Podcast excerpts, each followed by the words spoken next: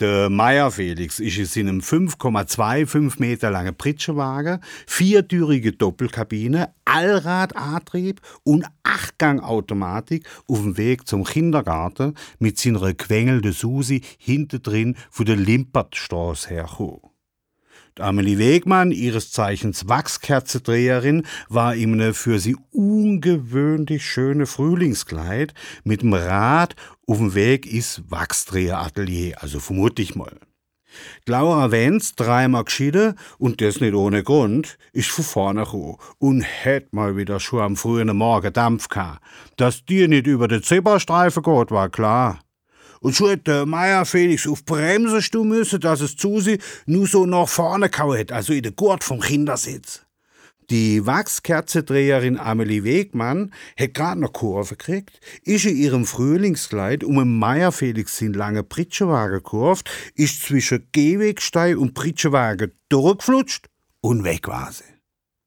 Der Felix Meyer ist dann um die Wenzellaura um, hat nur ein bisschen Gas gegeben, weil das Fenster vom Polizeirevier Süd offen gestanden hat und ist schließlich mit seinem Allrad-Antrieb Pritschenwagen in die Walterstraße eingebogen, damit seine Susi endlich in den Kindergarten kommt.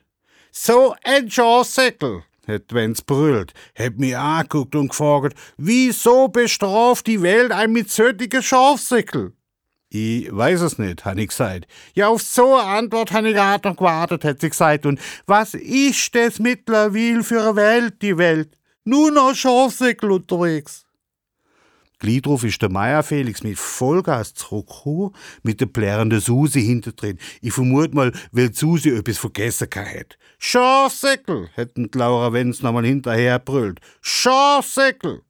Ich glaube aber, er hätt's nicht gehört, hätt Gas gegeben und ist es in einem 5,25 Meter langen Pritschenwagen, viertürige Doppelkabine, Allradantrieb und Achtgangautomatik in die Wachtelstraße eingebogen und weg war er. Also vorerst.